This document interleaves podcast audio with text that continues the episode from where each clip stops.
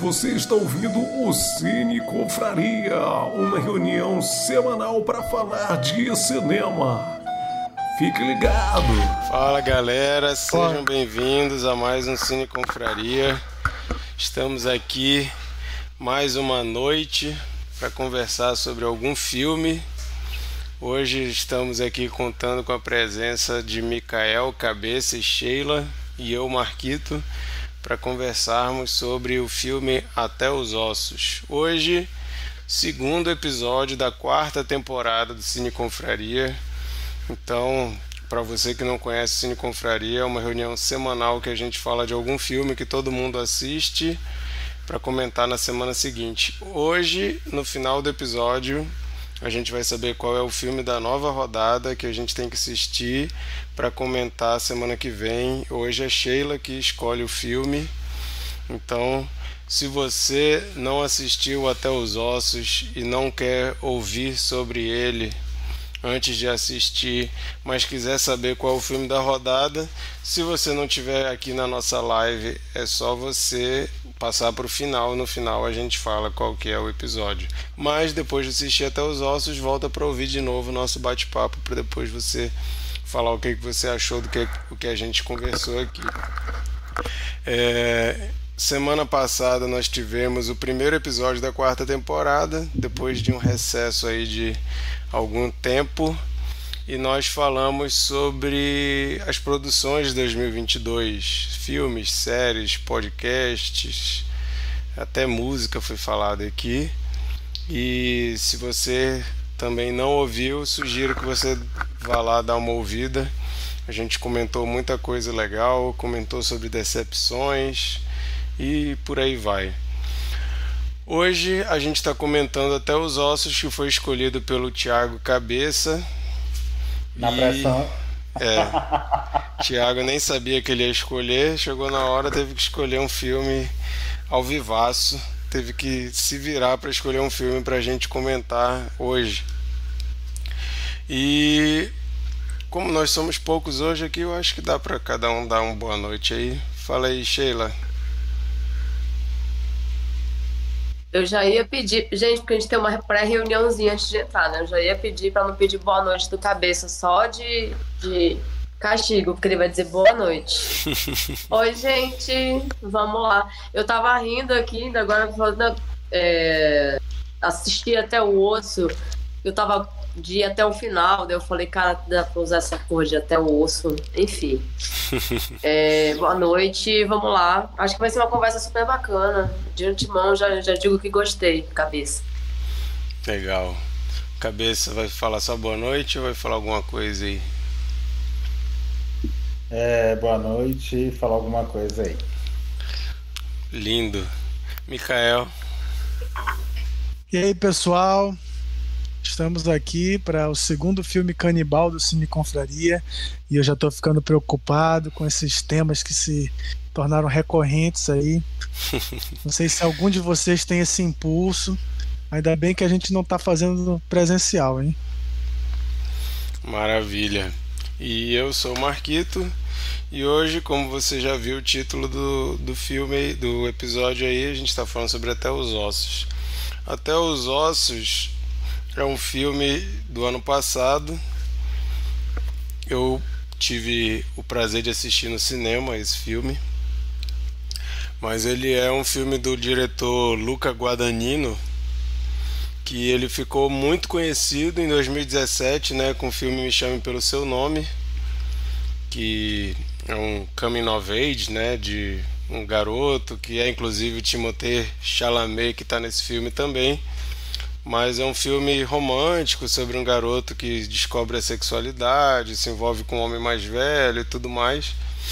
E esse filme foi indicado para quatro Oscars, então Luca Guadagnino entrou aí no radar de todo mundo que nunca tinha ouvido falar dele e ganhou inclusive o Oscar de melhor roteiro adaptado com Me Chame pelo Seu Nome.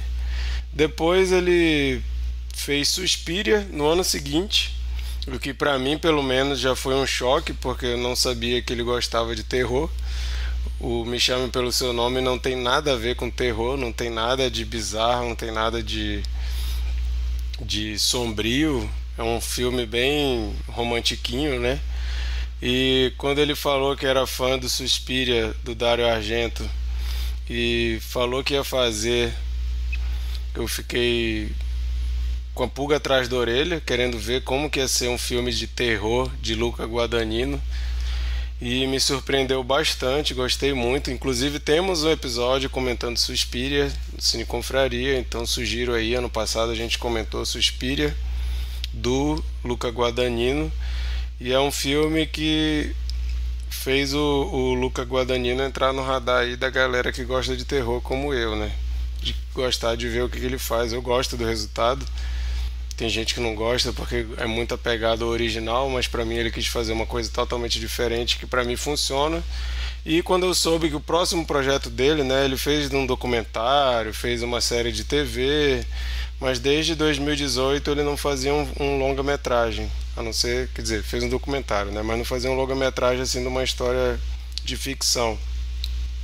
Quando eu soube que viria até os ossos que era um romance, mas que também tinham elementos de terror, fiquei muito interessado em ver como seria uma junção de Luca Guadagnino de Me Chame Pelo Seu Nome do romântico com o Luca Guadagnino do Suspiria, do bizarro, do esquisito, né? Porque é um filme que tem coisas ali no meio relacionadas a canibalismo. E a gente vai conversar hoje aqui sobre como é até os ossos, como foi a experiência aqui assistindo esse filme. E aí é bom, não é? É tão bom quanto os outros, é melhor, foi decepcionante. A gente vai bater esse papo aqui a gente convida vocês a continuarem ouvindo aí e também contribuir. Se você estiver vendo isso aqui ao vivo, pode botar aí no chat os comentários que a gente a gente lê e responde ou só ler se não for uma pergunta. E se você está vendo isso depois, pode deixar nos comentários aí os comentários de vocês no YouTube ou no nosso Instagram. Fica à vontade aí para interagir com a gente que a gente gosta. Mas eu vou chamar o Mikael para puxar o bonde aí. Mikael, fala um pouco sobre a experiência com Até os Ossos. Vamos lá. É, é um filme que eu gostei, porém é, queria ter gostado mais. É, eu acho que tem coisas boas no filme. É, a ambientação, assim, um filme é, parece aqueles filmes esquisitos dos anos 80 e isso positivamente.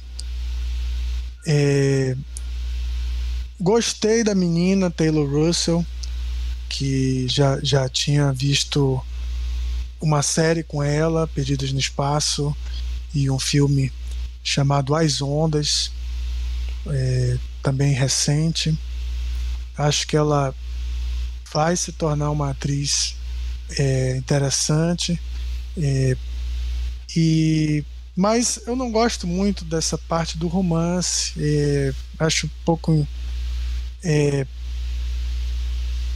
insípido, assim, a relação dela com, com o Chalamet. Não quero pegar no pé do, do, do Chalamet, não, mas é, é aquele. Não, não, não, não, sei se seria se é para ser um, um Bonnie Clyde canibal, mas ficou faltando um pouco da de ousadia assim para retratar, ficou mais teen, né? Um romance mais teen. É, não sei se é para geração Crepúsculo, não sei o que, que é. E tem coisas interessantes no, no filme que, que poderia explorar, né? Uma coisa é, muito interessante que é recorrente na filmografia do Luca Guadagnino é a dualidade é, entre a espontaneidade e o controle. Eu, vamos, já, vamos, mas já? Vamos, mas já tá, já vai. Não, vamos, vamos, já que a gente está em um número pequeno hoje aqui, eu acho que a gente pode é, ir trocando ideia mais rápido assim. Por exemplo, tu levantou o tema do casal. Eu acho que dá pra gente conversar um pouco aqui se alguém teve uma percepção Sim. diferente ou não. Vocês Eu- gostaram do. Eu do- particularmente, romance? eu particularmente eu achei, eu achei legal. É, como eu falei, né? Eu não sabia exatamente o que esperar. Eu não sabia que ia ser tão focado na relação dos dois dessa forma. Mas não é algo que me incomoda. Eu acho que funciona bem, apesar de o Chalamet às vezes achar ele um pouco repetitivo na atuação dele, mas eu acho que o fato dele ter se modificado todo ali com aquele cabelo, aquelas roupas, ajuda a gente a, a desassociar ele de outros personagens dele, apesar de que eu acho muito parecido com outras interpretações. Mas eu acho que funciona bem. Não sei se é só essa questão mesmo de é, o interesse nessa história, né, do, do romance dos dois. Eu também confesso que tem coisas que eu acho mais interessantes e que eu gostaria de ter visto mais do que simplesmente o desenvolvimento do, do relacionamento deles ali, mas não chega a me perder, né? Não sei aí, cabeça e Sheila.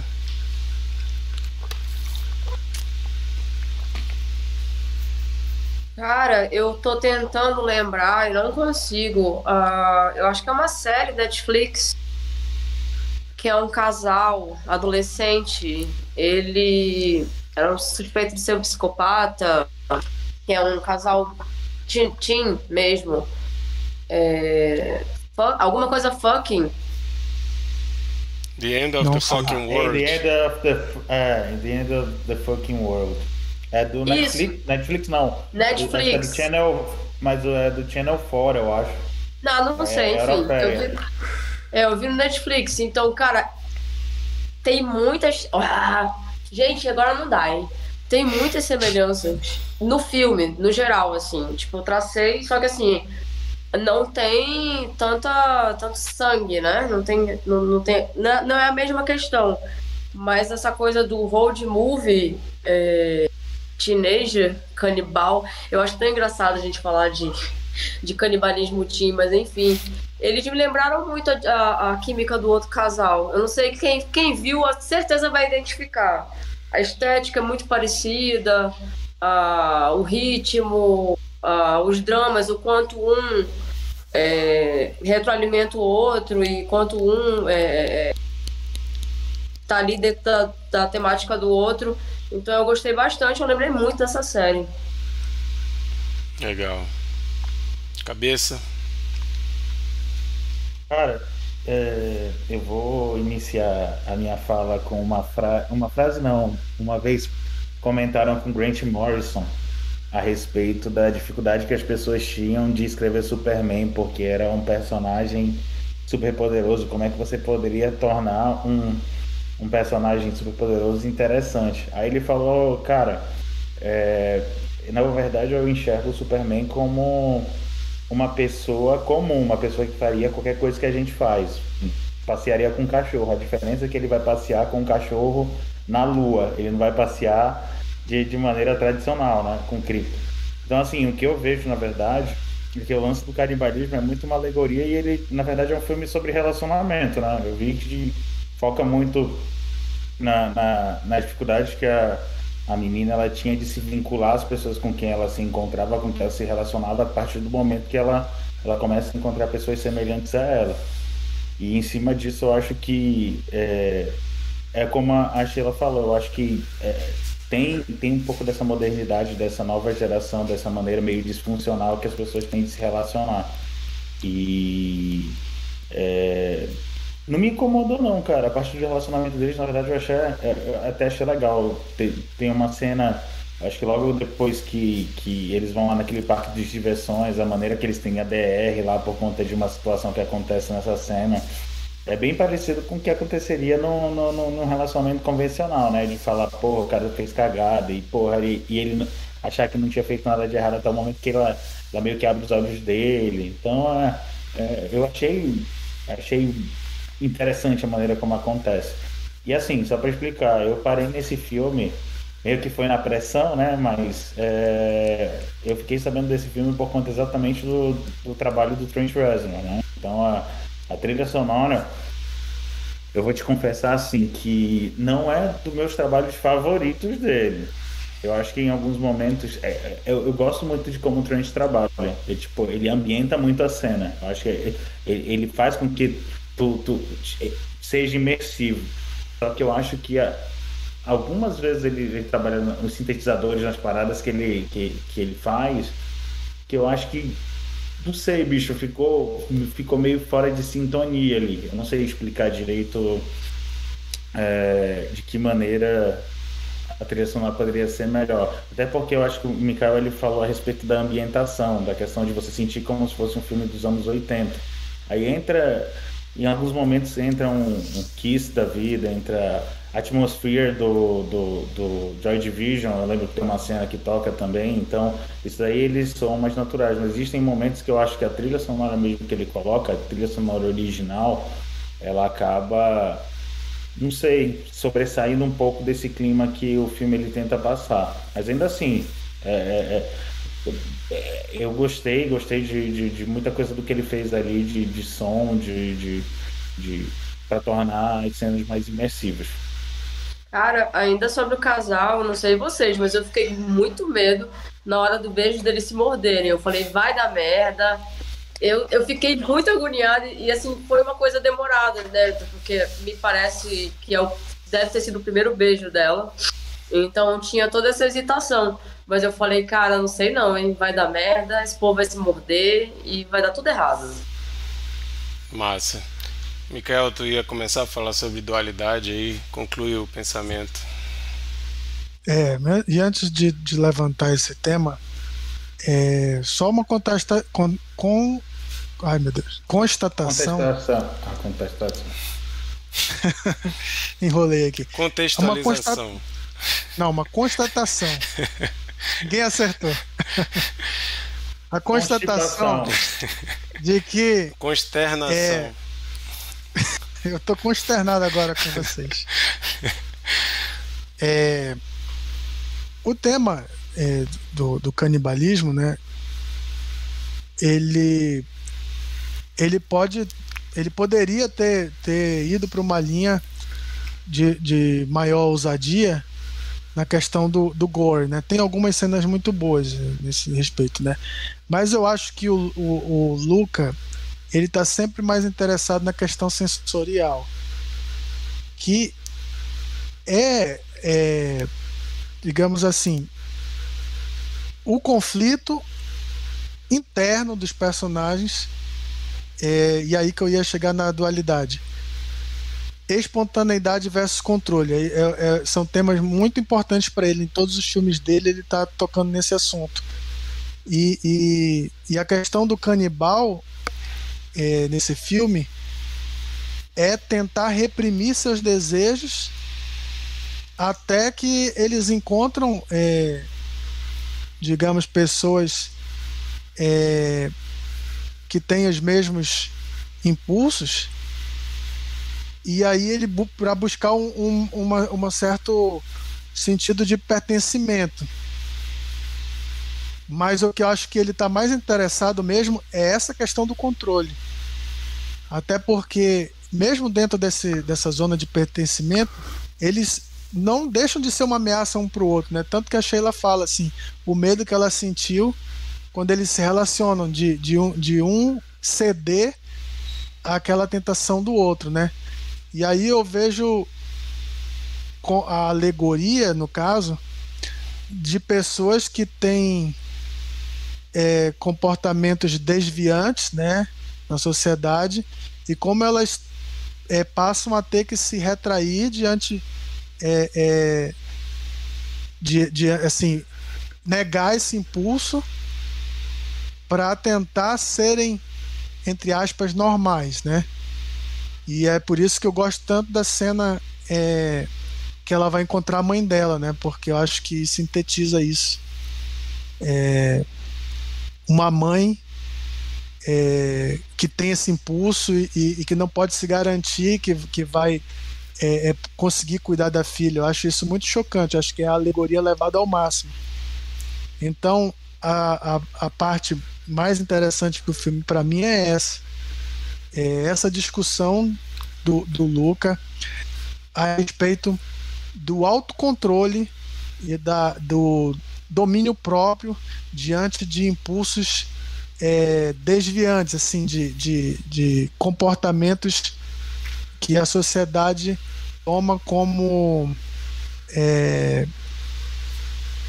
anormais, né? Como e aí você pode levar para vários alegorias para várias coisas, desde é, a sexualidade até coisas mais corriqueiras do, do de, de, de, de, manias, né? De, de coisas psicológicas que, que, que todo mundo tem em maior ou menor grau, mas que se refreia em prol do convívio né, com a sociedade, e aqui ele vai levando né, para um lado mais perigoso. É, é interessante isso, mas uma coisa, essa coisa que você estava falando dele ser menos explorar pouco o gore, apesar de que aparece. Uma coisa que eu acho muito interessante do Guadagnino é que ele sabe criar uma cena impactante. No Suspiria, ele faz isso para mim magistralmente naquela cena da mulher dançando, quebrando todos os ossos. Aquilo ali incomoda, aquilo ali é muito forte. E outras cenas também que tem no filme que eu acho que são bem. ficam grudadas na nossa cabeça, não é coisa que a gente esquece depois. E esse filme, essa cena da mãe, que quando chega ela tá com os braços cotó, né? Uhum. Aquilo ali é muito chocante, é muito impactante. E uma curiosidade interessante é que a Chloe Sevigny, que faz a mãe dela, ela era muito fã do trabalho do Guadagnino e ela disse que ela trabalharia com ele nem que fosse para falar só uma fala e ela literalmente só tem uma fala no, filme né? ela conseguiu o papel para fazer uma fala só mas é uma cena muito muito marcante também é um papel marcante agora é... uma fala mas a gente não vai esquecer dela sim Agora, tu falou aí que para ti o que tu mais se interessa pelo filme é essa questão subjetiva da coisa. Eu já me interesso muito pela essa mitologia que ele cria desses canibais que sentem o cheiro. Os devoradores. Né? Cara, eu achei isso maravilhoso. O para mim, se eu tiver que dizer o que eu gostei mais desse filme, é o Mark Rylance ele faz um personagem que no início tu fica na dúvida se ele é bom, se ele é mal. Depois tu começa a achar que ele é bom, mas ao mesmo tempo ele é meio sinistro.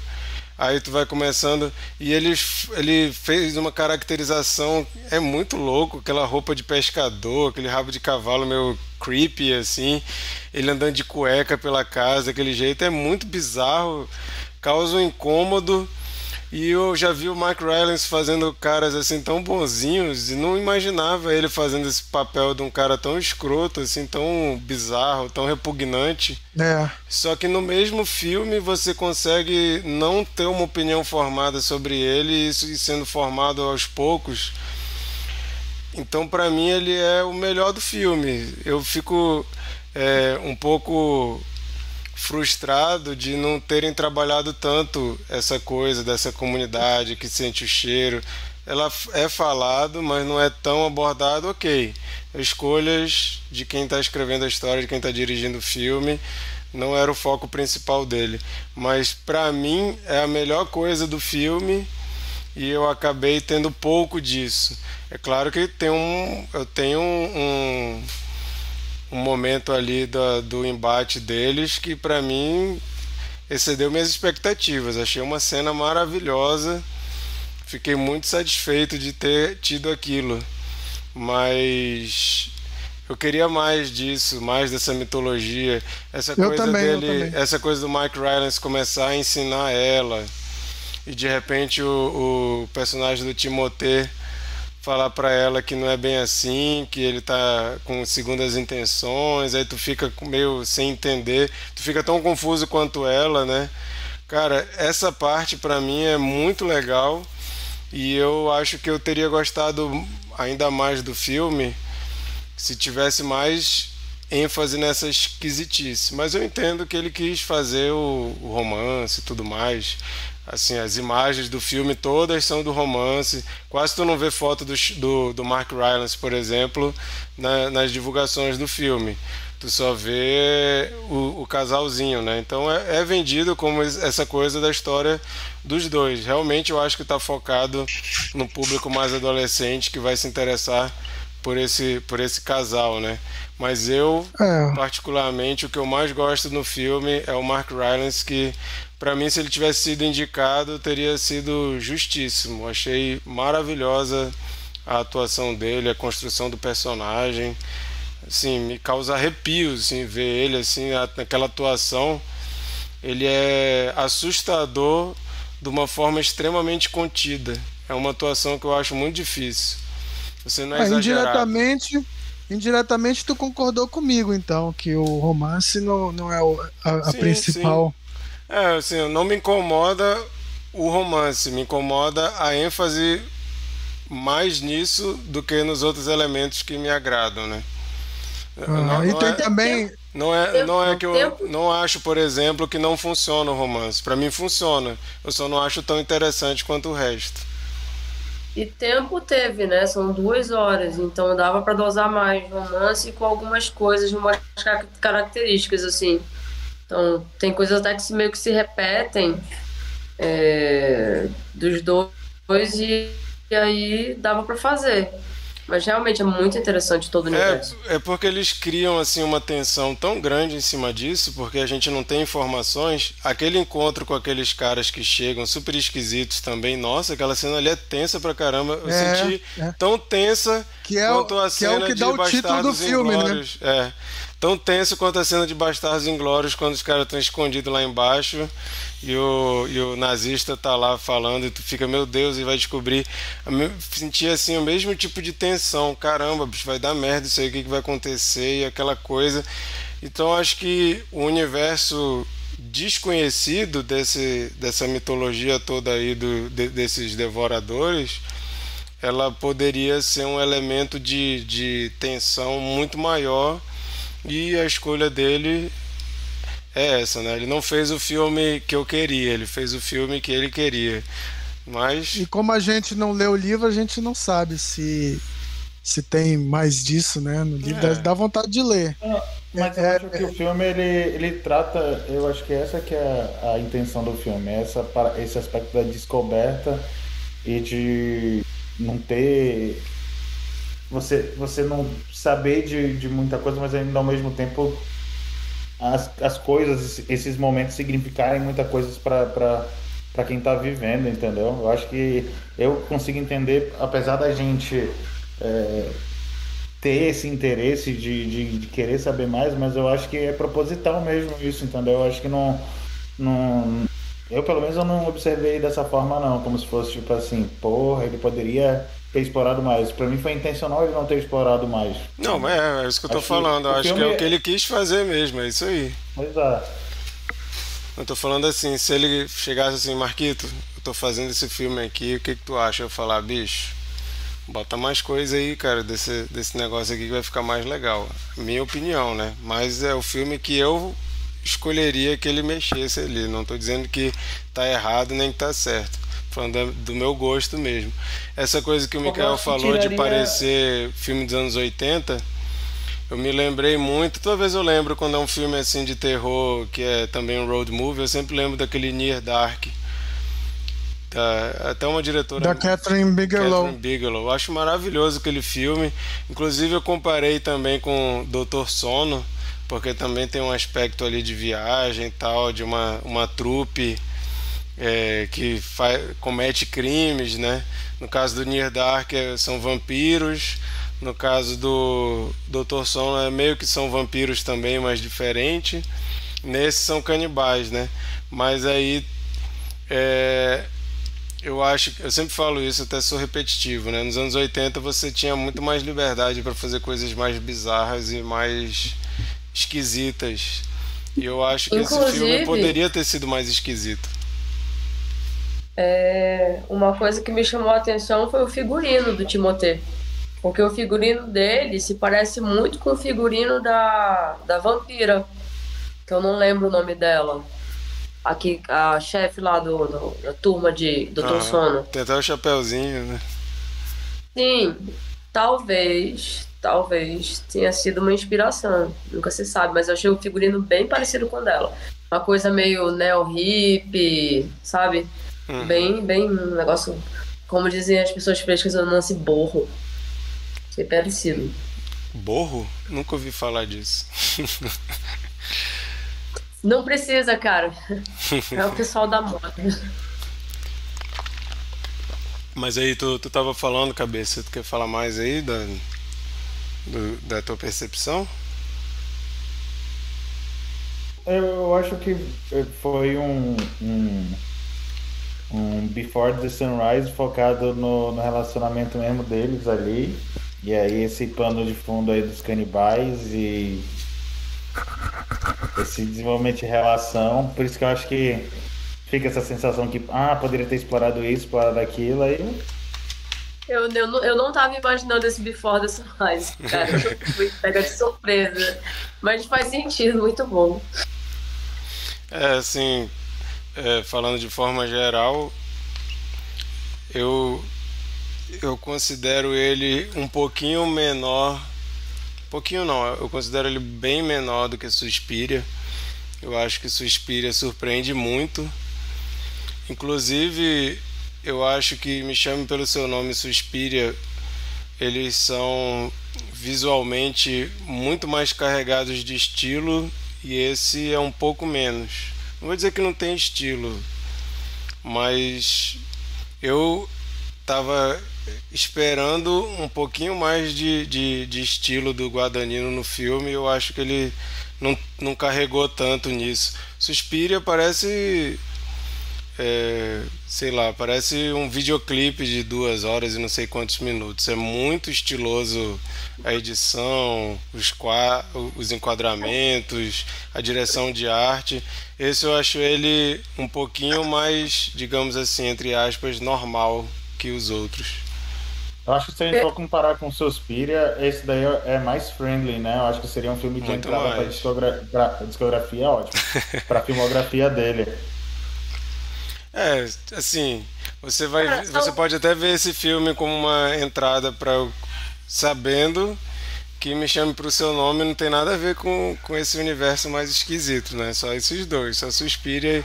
Eu não vi a série dele, até tinha botado na minha na minha lista da HBO Max, mas não não cheguei a assistir, tenho interesse de ver. Mas dos três assim, eu achei esse o mais normal no sentido de, de visual mesmo, de estilo de cinematografia. Eu acho que eu acho que ele optou por ser minimalista mesmo, até porque não há muito o que tu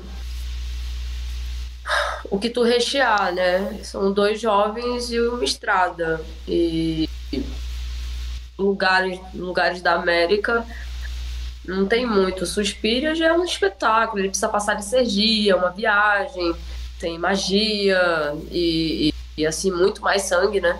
Muito mais sangue do que assim, é engraçado que esse filme é de canibalismo, mas Suspira tem muito mais sangue. É, mas eu gostei da, da, da- da- É legal também pra ver outras, outra, outras performances do cara, né? Você mostrar multiplicidade de estética. Uhum. É. O Mikael quer falar mais alguma coisa? Eu queria é, falar mesmo dessa cena também, o Marquito já falou do Mark Rylance, mas o Michael Stolberg, que é um, um ator de papéis pequenos também muito interessante, né? Ele já trabalhou com o Guadagnino antes no Me Chame Pelo Seu Nome, Ele é o pai, né? ele é o pai. E nesse ele, ele reforça essa questão da mitologia porque ele também sente o cheiro e tal. E ele que traz a, a fala sobre comer tudo, até os ossos, né? Que acaba sendo apenas a fala, assim, não, ele não, não, não explora muito isso. É, não, não se torna algo que, assim, é, que vá fazer referência no mais à frente. E o, e o outro ator que que tá com ele faz o papel do Brad é o David Gordon Green, um diretor que começou na comédia e hoje é, é diretor de terror, né? Fez o, a trilogia nova do Halloween e, e esse ano ele vai fazer o, uma sequência direta do, do Exorcista de 73, né? Eu adoro esses caras da comédia que vão pro terror. Eu acho são duas coisas que eu adoro e que eu acho que mexem com emoções assim totalmente opostas, mas que é engraçado pessoas do comédia indo pro terror como Jordan Peele, que virou aí um dos principais nomes do terror da atualidade, o cara era ator de comédia, isso é muito louco. É. Bom, gente, Vamos então para cena preferida e nota do filme. Chama aí, Sheila. Cara, eu não consigo não, não focar na, naquela primeira noite dela na casa do. do eu não sei o nome do ator que você tava falando. Mark Rylance. Na casa do. Mark Rylance essa, essa, essa a sequência toda, dessa, o tempo ali naquela casa, é todo muito impactante, surreal e angustioso, e ao mesmo tempo com muita sutileza. Mas eu realmente não estava esperando ver o cara ensanguentado de cueca, aquela cueca, aquela, aquela roupa íntima e esticando uma corda de cabelo de pessoas que ele comeu na vida. Então, essa imagem Realmente eu adoro imagem assim que eu digo, cara, não tava imaginando ver isso hoje, sabe? E tipo assim, não, eu nunca vi isso. Eu acho, acho foda quando acontece, né? Acho perfeita a cena. E a nota? Ah! Eu vou. Cara, eu me diverti. Eu me diverti, gostei. Não tava esperando, não vi nada sobre. Fui pro filme no zero. Eu vou dar oito. Gostei pra caramba. Obrigada, cabeçote. Mas... E se esse filme fosse um bloquinho de carnaval, Sheila, qual, é, qual seria esse bloco? Caraca. Cara, ia ser assim, tipo. Não, Você, cala, cala ser, a boca e come tipo, logo. Unidos. É, porra, Marquito, tu que não é carnavalesco foi muito melhor que eu. Eu ia falar Unidos de Moan, alguma coisa assim. Sei lá. Tem é... aquela musiquinha, tem aquela musiquinha de trio elétrico, Meu Amor é Canibal, já dá pra botar. Ó, oh, já tem aí o tema. Cara, olha, você tá vendo, cabeça? Pô, a carnavalesca sou eu e ó. falou, na, no Pará tem uma banda do chupa-osso. Caraca. Não sabia dessa. Ó, o meu avô, o meu avô, meu avô, quando ele vivia um pedaço de frango comendo, chupando osso, né? Ele falava, para de chamar miséria, menina. Ele ficava puto quando gente ficava chupando osso, que ele dizia que chamava miséria. então não dela pra chupar osso. Bom, eu vou, vou botar como a minha cena preferida a cena que ela encontra o Mark Rylance. Que ele tá longe ali, ela fica olhando, achando meio bizarro, aí ele vai chegando mais perto. Aquela cena ali eu achei ela extremamente sombria, bizarra é, eu, fui ver esse filme sem ver nada, né? Não vi trailer, não sabia o que esperar de, de, de cena, não sabia como é que tava o Mark Rylance, tudo para mim foi uma surpresa. E eu fiquei muito surpreso com o Mark Rylance e achei que ele já chega com uma presença muito marcante e me fez ficar muito interessado pelo filme, só aquilo ali, né? Tava interessado desde o começo com aquela introdução, tudo bizarro, né, da menina é, mordendo a amiguinha embaixo da mesa lá, super esquisito também. Já, tava, já tinha me prendido a atenção, mas quando chega o Mark Rylance pra mim, fico, caramba, bicho, que doideira, o que, que vai acontecer, né? Então aquela cena ali pra mim é perfeita. E a nota eu vou dar 7. O filme que eu gostei. É, queria ter gostado ainda mais, mas gostei, é um bom filme, indico. E a minha nota é nota 7. Cabeça. É... Eu também assisti esse filme sem saber de trailer, de nada, fui pela, pela questão da trilha sonora. É... A cena, a cena para mim, a cena de introdução, que é exatamente quando ela foge, né, daquela escapulida e tal, e ela tá com as amigas, né, e tá rolando aquele aquele clima lá com a menina embaixo da mesa, aí acontece o que acontece. Ela me chamou bastante atenção. Foi, acho que foi tipo assim, foi pelo impacto de não saber é, do que se tratava, de exato, tipo assim, a gente sabia que era de romance e terror, mas não esperava que fosse algo daquela maneira. É, mas teve um lance, eu acho que a parada de ela ouvir aquela mensagem do pai dela, do, do fone, eu, eu achei eu achei massa. Mas tipo assim, é, como é que eu posso te explicar? Sobre vínculos, sabe? Eu acho que no final das contas ela tá buscando ter os novos vínculos, vínculos que, que, que sejam mais parecidos com, com, com o que ela é, mas ao mesmo tempo existem esses vínculos das, dos quais ela não, não, não quer perder, sabe? De tipo. É, estar ouvindo o, o, pai dela, de não se desfazer daquela fita e tal. E é, recentemente eu acabei vendo uma mensagem de uma, de uma, de uma colega que tá no, no, tava na rede social. Ela perdeu a mãe ano passado e ela super com dificuldade assim de de desvencilhar de áudio de WhatsApp, por exemplo. Uhum. é, apesar de não ter sido algo gore, não ter sido nada esquisito e tal, mas é o tipo de situação que eu acho, eu acho que, que, que, que me, me marca um pouco, me impressiona um pouco exatamente por conta disso. O que, que foi, Sheila? Não tem a ver, não tem a ver com o filme que você acabou de falar. É engraçado essa coisa da voz, cara, porque eu entendo o que ela faz, essa, esse apego na, na fita, porque eu tava conversando com a Marcinha, Marcinha, Marcia Rebeca. Ela perdeu a mãe em 2020, na pandemia, e eu perdi minha tia em 2012, quer dizer, eu já tenho bem mais tempo. E a gente estava conversando sobre algumas dificuldades que a gente já tem da memória dessas pessoas. Assim, a gente tem fotos, gente... mas tem coisas que começam a ficar menos, menos táteis.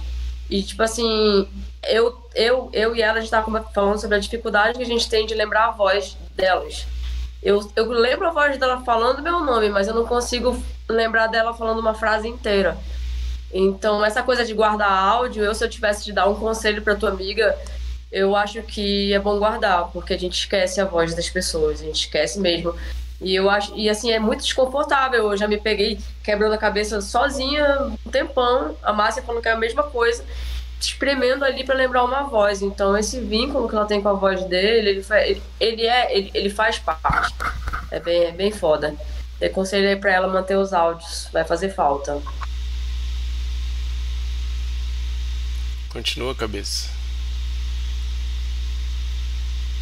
Não, era isso. Eu acho é, é, essa ao longo do filme, é, isso foi um tipo de conexão, porque de fato é, eu sou uma pessoa também que, que, que vinculo muito da, das minhas memórias, dos meus sentimentos em, em coisas assim, principalmente música, foto, uhum.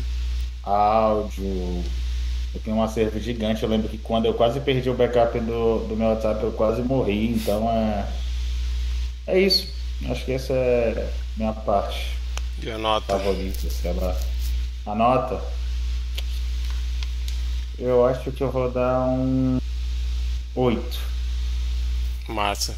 E tu falou do pai dela, eu lembrei, o pai dela feito pelo André Holland ele é de uma, da primeira temporada de uma série de terror também muito massa chamada Castle Rock, que é do universo do Stephen King. São histórias que não são escritas pelo Stephen King, mas estão no universo de Stephen King. Então, Castle Rock é uma cidade inventada pelo Stephen King e tal. Então, todas aquelas coisas. O segundo, a segunda temporada não aparece ele, é outra história. Não é tão boa quanto a primeira, mas a primeira que é com ele eu, eu recomendo. E também é com o carinha que fez o It lá, o, o Pennywise, o irmão do o irmão do Eric do True Blood, esqueci o nome dele. É, Mikael.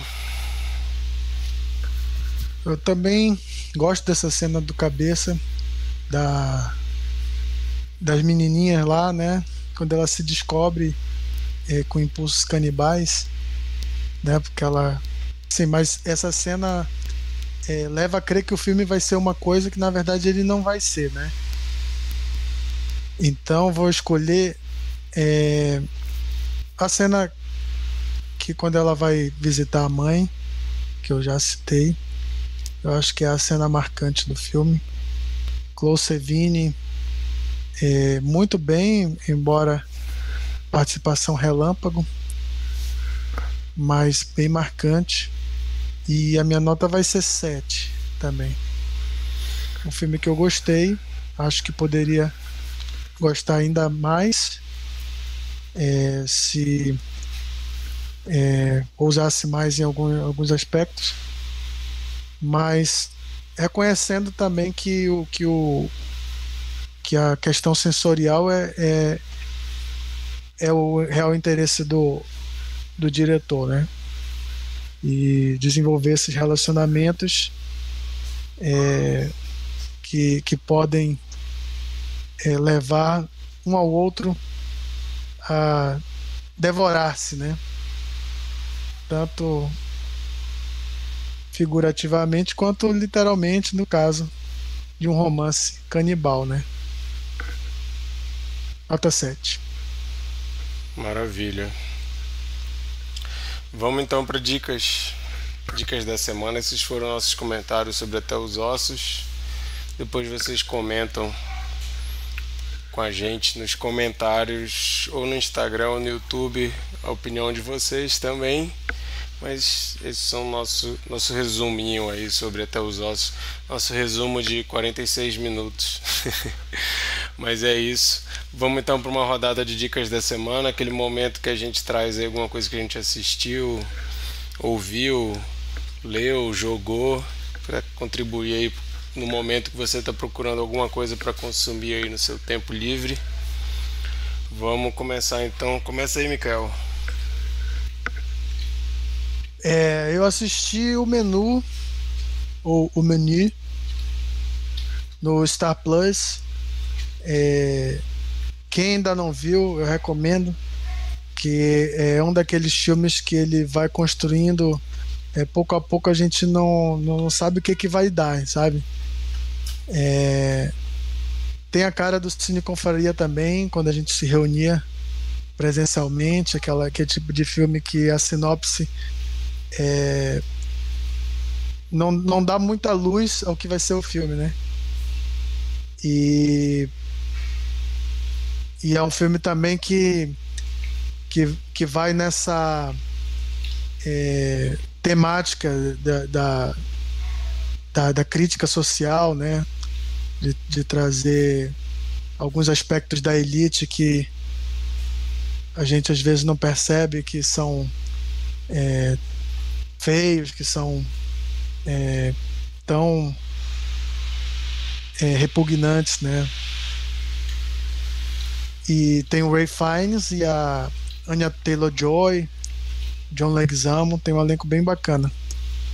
É, lembra um pouco o, o, Glass Onion, o novo filme do, do detetive Benoit Blanc, porque eles vão para uma ilha e tal, e, e tem também essa essa crítica às elites, né? Os dois fazem muito bem, mas não tem nada a ver. A, o desenvolvimento da história não tem nada a ver. Só, só lembra mesmo essa questão do ambiente, assim, da praia, da, da ilha, né? Da, Cara, é Exatamente. O, o, elenco tá maravilhoso demais nesse filme. Tá muito bom. Ray Fiennes, sem, sem comentários, dispensa comentários, né? Ray Fiennes é, é animal demais.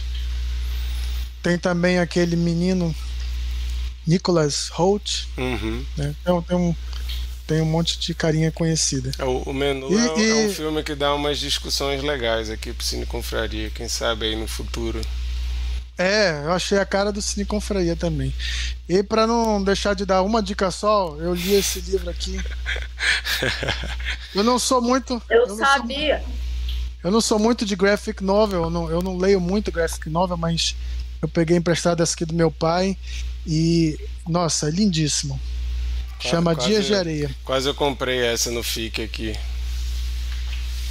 é do autor, é, da é, autora, né, no caso, Aimee De Jong. E, cara, vale só para admirar o, o, quadro aqui, é muito bonito. Que isso, não é Mas boa a história, não? Não, a história é boa. A história é boa, mas se você é, tivesse é, só um dia floreando assim, já, já valeria a pena, entendeu? Uhum. Isso que eu quis dizer. Massa. Sheila. Esse Mikael é um brincante, viu? Sabia que ele não ia se contentar. É, viu mais uma pessoa. Ele, ele, Mas, ele, é... ele, ele, queria cinco participantes, aí não teve, ele, putz, vou lançar. Vou lançar, é verdade. Vou lançar. Cara, eu ia pra uma dica é... Mas eu mudei, tipo, mudei, mudei hoje a dica. Tipo, eu ia, eu ia numa que é outro tema. Mas assim, eu não sei vocês, se essa história Yanomami é, é, é, é, é, não é. Esse cara fez tanta merda que assim, é difícil a gente dizer que uma merda é maior do que a outra, né? Porque são, são coisas diferentes, mas o fundo sem poço da situação do Yanomami, assim, uma situação que não vai ter resolução fácil, nem vai ser uma coisa a médio, longuíssimo prazo, envolve muitos esforços, é aterrorizante, assim, tipo, é aquelas horas que tu meio que, quando tu, não sei, eu nem, eu nem tive coragem de ver a matéria do Fantástico, eu falei, não, vou passar. E é daquelas coisas que tu fica assim, tipo, meio sem fé na, na humanidade, assim, às vezes. E eu lembrei de uma coisa que não sei se todos já viram uh, o documentário do Sebastião Salgado, chama o Sal da Terra. Já, já. Sal da, Terra, Sal da Terra é maravilhoso. E não só porque ele. Não só por trazer né, o universo do Sebastião Salgado, que é, é excepcional, mas assim, é, a vida dele foi acompanhar é, grandes fatos é, dos homens, né? Alguns, algumas produções levaram anos acompanhando, acompanhando aquele êxodo de, de aquele êxodo negro, é, o trabalho de chão de fábrica, não estou lembrando direito. E assim, todas eram eram eram retratações que demandavam muito dele emocionalmente. E depois do. Acho que foi de um, de um êxodo negro que ele acompanhou, ele ficou tão mal, tão mal, que ele precisou voltar. Pro, é ele tinha que voltar para o Brasil, o pai dele tinha morrido, ele voltou para tocar um pouco a, a fazenda deles. E aí ela estava degradada e ele e a esposa, os dois, é, renovaram todo um longo território, né? É, é, reanimaram ambientalmente todo aquele território. E depois desse contato com a Terra, dessa coisa, ele conseguiu voltar, se recuperar, voltar a fotografar, já, mas em outro tipo de missão. E é, é, um, é, um, é um doc que te faz pensar que, que coisas boas podem vir ainda, sabe? Eu sei que foi muito particular, assim, na, na, na, na propriedade, mas até a recuperação dele como pessoa, eu acho muito edificante. Então, é uma coisa para ver você pode ver o, o, grotesco e ao mesmo tempo você pode ver uma recuperação ou alguém que consegue olhar de novo para a vida com, com bons olhos. Eu acho que é um bom documentário. Muito bom mesmo. Massa. Cabeça.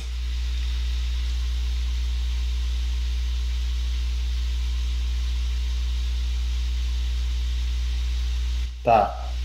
Cara, eu, eu, eu até confesso para vocês que hoje eu não estava tão brincalhão por conta exatamente dessa situação com, com os Yanomamis, assim. É, é uma situação que é, é, quebra um pouco, acho que tira um pouco do brilho do que a gente é, busca apreciar da vida no dia a dia e tal. A gente se importa, acaba se importando menos com algumas coisas e é complicado, muito complicado, porque a gente sente muito impotente em relação a isso e a gente vê que é, esse ritmo de vida doido, às vezes, que coloca a gente, a gente só olhar para as nossas responsabilidades, para a nossa vida, tira um pouco dessa empatia do que é, a gente poderia fazer em prol dos outros. Então, é, enfim.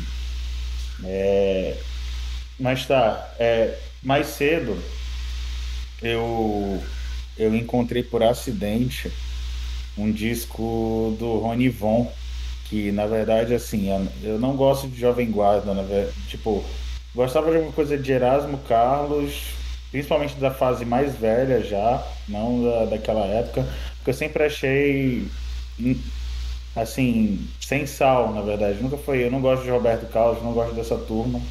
Mas enfim. Rony Von, nessa época, também não me atraía tanto, até que eu encontrei um disco de 69 chamado A Misteriosa Luta do Reino de Para Sempre contra o Império de Nunca Mais.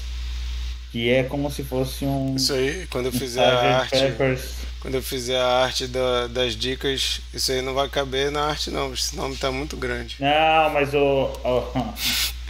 a capa. Ixi, e, e se, se eu te falar que isso daí foi meio que uma crítica é, que ele fez, eu não sei se na época a gravadora, porque as pessoas reclamavam exatamente do, do álbum dele, dos álbuns que ele lançava, só tinha o nome dele no, no, nos álbuns. Então, eu não sei se isso é verdade, até que contei isso é verdade. Mas ele fez. É, é, faz sentido porque, se tu vê, nem na, na capa desse álbum tem o nome dele.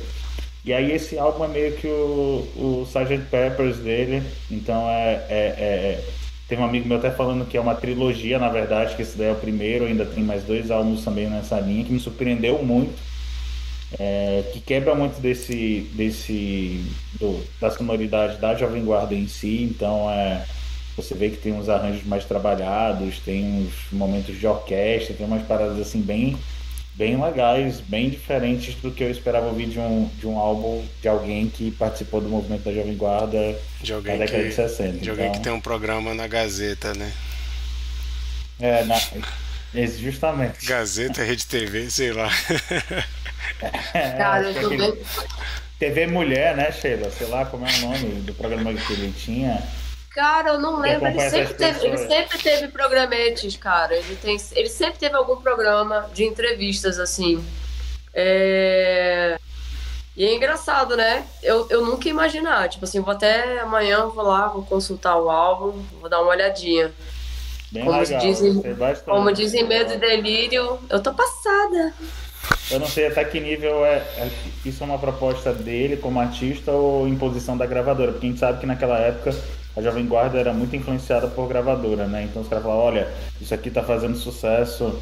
Acho, acho que até anos 80, na verdade, a indústria musical no Brasil era muito influenciada, é, é, muito fortemente influenciada por, pelo, pelo que rolava do exterior. Então, Som livre. Oi? A som livre. Pois é. Então, é, é, é, é, eu não sei até que ponto foi ideia dele, foi imposição da gravadora, enfim, mas o disco é bem, bem legal, tem uma sonoridade bem legal. E esse nome é uma ironia, né? Som livre. De livre não tem nada. Justamente. Bom, a minha dica vai ser. Eu vi uns dois filmes esse fim de semana, eu tava na dúvida de qual recomendar, mas vou recomendar o mais bonitinho é Marcel The Shell with Shoes On. É um filme que inclusive está concorrendo a melhor animação no Oscar esse ano. É um filme que mistura live action com stop motion. É um filme da A24, ele é de 2021, mas eu acho que ele só estreou em festival e esse ano estreou no, no circuito normal, né, de cinemas. Mas é um filme quando eu vi a primeira vez as primeiras notícias sobre esse filme, eu não fiquei com muita vontade de ver, não sei porquê, porque normalmente eu gosto desse tipo de coisa, mas acabei indo ver porque estava na minha lista, eu tinha curiosidade. E cara, é um filme. Esses filmes para dar um, um, um quentinho no coração filme para você restaurar a esperança na humanidade, essas coisas bem bonitas assim, feel good movie que termina, tu fica assim, pô, que legal. Aí é um filme sobre um cara que está numa casa no Airbnb e ele encontra uma, uma conchinha bem pequenininha que tem um sapato, né? Por isso que é The Shell with Shoes On. Ela tem um sapato, mora ela e a avó, a avó dele moram nessa casa e o cara começa a filmar essa conchinha e botar na internet, ele vira um fenômeno. E a gente acompanha isso. É uma história super simples, mas é um filme com tanta personalidade assim, uma história que o próprio cara que escreveu e dirigiu, ele atua no filme. E é aquelas coisas assim, parece um projeto que o cara tinha uma ideia na cabeça, resolveu fazer de forma simples. O filme não tem uma técnica de animação, por exemplo, que Pinóquio tem, que é um stop motion impressionante. O stop motion do Marcel é bem mais simples, mas impressiona pela história. A história, a forma que é contada a história é muito impressionante.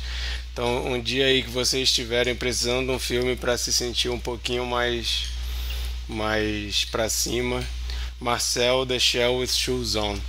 Ainda não, não estreou em canto nenhum, mas a 24 está começando a ter moral no Brasil, então acredito que daqui a pouco deva estrear em algum cinema por aí, né? porque a 24 está distribuindo ele. Vale a pena, fica aí a dica. Bom, agora vamos saber qual o filme da rodada. Sheila vai dizer pra gente qual filme ela escolheu pra gente comentar semana que vem. Sheila, qual filme e por quê? Diz aí. Oi, gente. Os confrades todos já sabem. Eu falei, já tem acho que uma, uma duas semanas. Meu primeiro filme que eu quero trazer para cá, acho que vai dar uma conversa muito rica. A gente talvez eu, eu tô muito curiosa para ver o entendimento de todos sobre, sobre os fatos.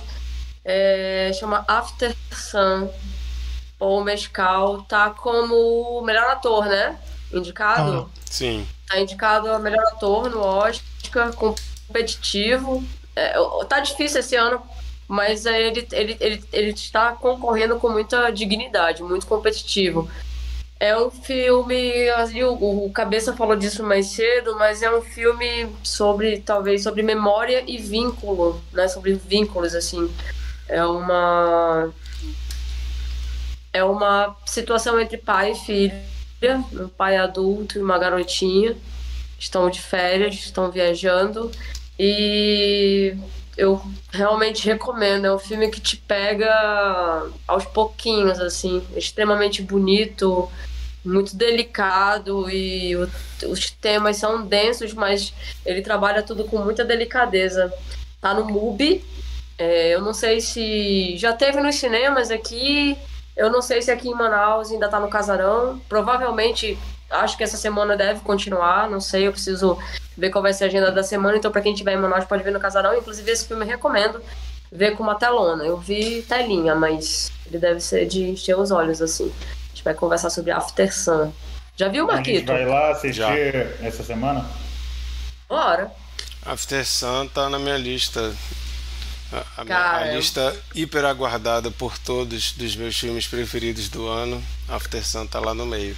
Filmaço. Vai ser, vai ser legal conversar sobre ele. Vai ser uma conversa legal, certeza.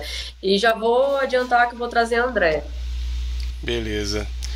É, então, gente, a gente está gravando esse episódio de hoje no dia 30 de janeiro. É, daqui a sete dias. Tem, tem 31 esse mês? Tem. Tem. Nunca mais vai terminar essa merda tem, desse mês. Tem 31. Então é dia 7, é isso? Dia 6. Dia 6. E eu sou desbocada, meu amigo nem vem. 6, 6 de fevereiro. 6 de fevereiro estaremos ao vivo às 21 horas, horário de Brasília, no nosso YouTube comentando After Sun. Então, se você está ouvindo isso como podcast, ouvindo esse vídeo no YouTube em outro momento, coloca aí na sua agenda dia 6, 21 horas, horário de Brasília, para entrar no chat Hoje a gente não teve ninguém comentando aqui com a gente, interagindo, mas sempre que tem é muito mais legal. Então aparece aí para dizer o que você achou do filme, se você acha que a gente está falando um monte de besteira, se você acha que a gente não entendeu o filme, se você acha que você tem a, decifrou o filme melhor que a gente a gente está super é, convidando você a entrar e vir conversar com a gente sobre a After Sun. Vai ser muito legal. Quer falar, Sheila? Quero sim. Eu vou fazer, vou, vou me cair lá. Tem uma segunda dica, mas essa dica é só para quem tá em Manaus. Ah, tá. E... Pensei que seria o um segundo filme pra gente ver. Eu disse, pô. aí vai ser difícil. Ia, ia ser foda. Então, para quem tá em Manaus e se estiver vendo ou ouvindo esse episódio até o sábado, por favor, domingo, bloquinho do centro, concentração na lateral do, ali no, no Largo de São Sebastião, saindo de cortejo com banda de metais até Casalupe. Uh, acho que a maior parte do povo sabe onde fica. Eu vou estar tocando estarei tocando nos intervalos e encerramento. Então, é, tem muita gente boa de samba, carnaval e eu vou fazer brasilidades bem animadinhas assim. Então vai ser muito legal. Estão todos convidados. Maravilha. É isso então, gente. Obrigado você que nos ouviu até aqui.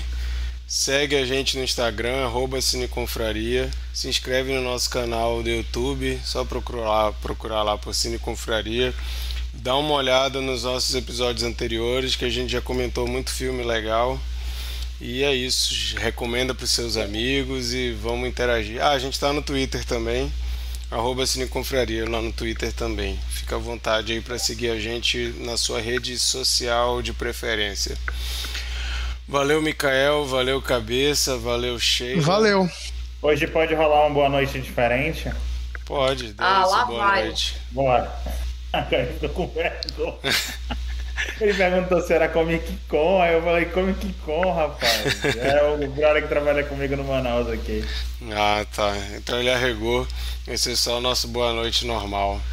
Boa noite, galera, e a gente se vê dia 6 de fevereiro para comentar After Sun. Até lá. Tchau. Boa noite, é. povo. Boa noite. Valeu. Tchau. Tá convidado também, cabeça. Não vai ficar com frescura. Tchau.